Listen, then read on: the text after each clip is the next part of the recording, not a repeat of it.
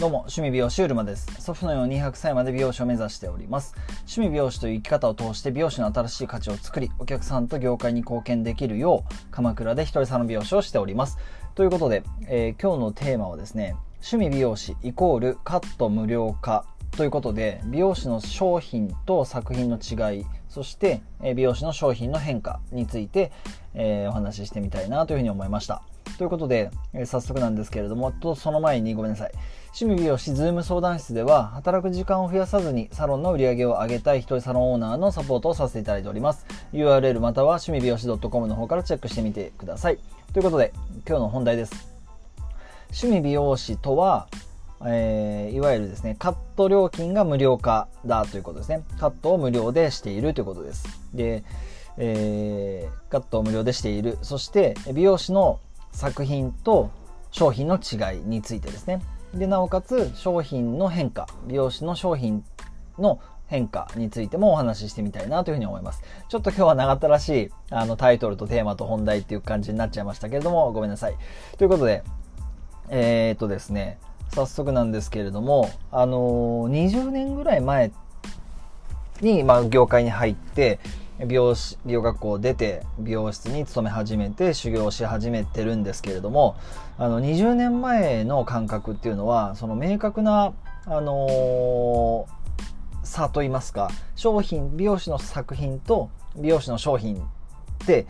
あの、当然僕の感覚、僕の考えなんですけれども、あの、皆さんそれぞれの考えがあるっていうのはもう大前提の上でお聞きいただければな、嬉しく思うんですけど、えっと、差がすごくあった気がします。えー、でも、その20年間で徐々にその差はなくなったんじゃないかなっていうのも感じていて、美容師の作品っていうのは、その、えっと、撮影というか、撮影もそのいろいろあると思うんですけど、まあ、ちょっと僕はそっちにあまり興味が、やったことあるんですけど、興味があまり湧かずに、その商品っていうのはサロンワークの方なんで、まあ、いわゆるお客様のヘアデザインですね。これが美容師の商品。で、えー、作品っていうのは、えーと、自分のそのイメージとか表現っていうものをモデルさんを通してその発信するみたいなイメージをちょっと僕は持っていて、まあ、それが作品ということですね。だからサロンワークのヘアデザインとはちょっと違ってそこには、まあ、その差差で言うならばお客様のオーダーお客様の気持ちを形にするっていうその美容師のサロンワークでヘアデザインに一番重要な部分っていうのが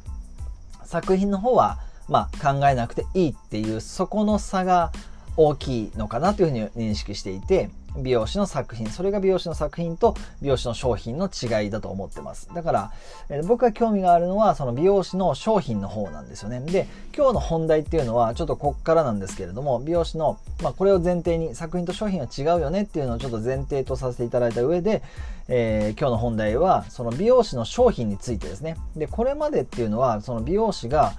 えっと、デザインする、かっこカットですね。あの、まあ、そこにはいろんな施術カラーとかパーマとか、あいろんなストレートとかいろいろあるんですけど、ちょっとそこはもう置いておいて、置いとけないんだけど置いといて、これまでの美容師っていうのはやっぱりそのデザインすることに商品の価値があったというふうに認識されてきてると思うんですよね。だから、え要するに技術の差が明らかにあったから、その技術力が高いとされた都内の一部のその地域にあるサロン、とかっていうところにそのお客様が集中した時代があったしそれが、えー、いわゆる商品美容師の商品価値を高めたっていう時代がすごくあると思うんですね、まあ、それが20年ぐらい前、えー、僕が業界に入るより前もそうだったかもしれませんけれども入った時はそうだった。だから25年ぐらい前から20年ぐらい前がそこの全盛期だったんじゃないかなというふうに考えているわけなんですけれども、まあそういった時代を経て、その技術の差っていうのが、まあ明確にあったからこそ生まれた価値ですよね。その、え、ー、と、単純に希少価値というか、その、その技術を使えたり、そのデザインを作ることができる人が少なければ、その美容師さんの価値っていうのは必然的に上がりますんで、商品価値は高くなるし、それがすごく目立った時代だったと思うんですけれども、徐々にその、そこで学んだり、そこで、えー、得た、技術っていうものが全国的にも均一化してきたんじゃないかな要するに昔ほどその技術の差っていうのがつけにくくなったし技術の差が明らかにあった時代から比べると、えー、その技術に価値が置かれていた時代から比べると徐々に時代の変化とともに技術の差が少なくなってきた。っていうことはえっと、技術に価値がなくなってきたとも言えると思うんですね、一部では。えー、今までなかった技術の部分では技術の価値が上がってると思うんですけれども、そういった意味では、えー、技術の差が少なくなったと。で技術力以外に、えー、なんていうかな、その技術を扱う人が誰なのかっていうこと自体、要するに美容師の技術が商品だったけれども、美容その技術を扱う人が誰なのかっていうところが、えー、価値に移っていったと思うんですね。それがこの20年間で大きくこうなんでなんでしょうか流れていった流れじゃないかなというふうに僕は捉えてるんですけれども技術力以上にその技術を扱う人が一体どういった人なのかっていうところに価値が移っていったと思うんですねだから1ミリ単位でパッチリ切れるっていう技術以上にその技術を使って切ってくれる人をが好きだとかその美容師さんにやってほしいとかその人が1ミリの差がこうずれたとしても1ミリで揃えて切れなかったとしてもそれ以上にその人に切ってもらうということに価値が生まれた要するに、えー、技術というか価値が技術からその人間性の部分に移っていったんじゃないかなというのをすごく感じます。えー、なんですがそれも現在ではやっぱり当たり前になった業界だと思うんですね。えっ、と人につく、えっと、美容師さんが独立されればそこにお客様がこうついていっていただけるそんな時代にな、えー、そそれがすごく顕著に現れるしそういった、まあ、それがあの SNS が世に出たのと同時にあの探していただけたりいろんなその条件が整ってますから、えっと、そういった人に人が商品なんだっていう認識っていうのは美容師の中でもそれがもう当たり前だと思っていて僕はそう考えているんですけど要するに美容師にはなのでここれからはさらにその美容師にはそのさらに新しい価値っていうものが求められるんじゃないかなというふうに思うんですね。でそれが明らかになったのがこの今年になって、えー、大きくその世の中のいろんなことが価値観が変わっていったことによって美容師の価値観とか美容師の新しい価値っていうのが求められる時代にもう明らかに変化したっていうのをサロンワークしてでも実感しますしあたらそれを体験しています。で、えその視点で美容師の商品とはじゃあ何なのかっていうのを改めて見直してみたいなというふうに思うんですけれども、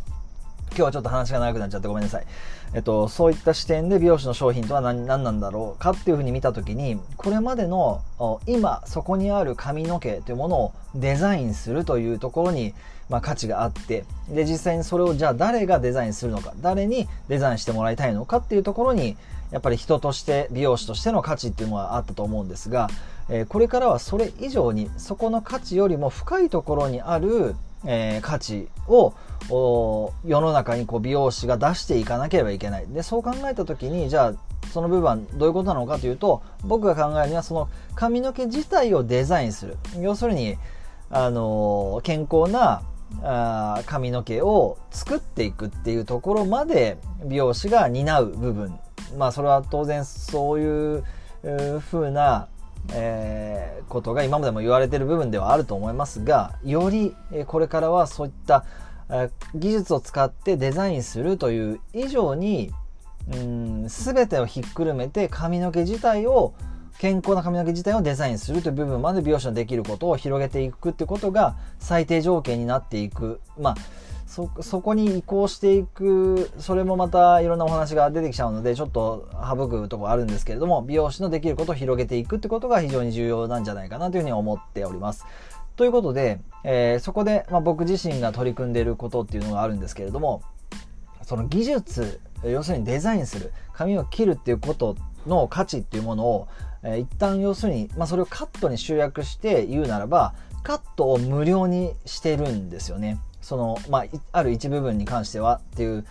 付属はちょっとつくんですけれどもそこで僕が取り組んでいるのがカットを無料化していくってことです。要するに今まで、まあ、カットを無料にするということで美容師の新しい価値を作るっていうことに、まあ、挑戦してるんですけれども、まあ、これが結構面白くてですねあのすごく自分にとっては楽しいんですけれども要するに美容師の価値っていうのはもっと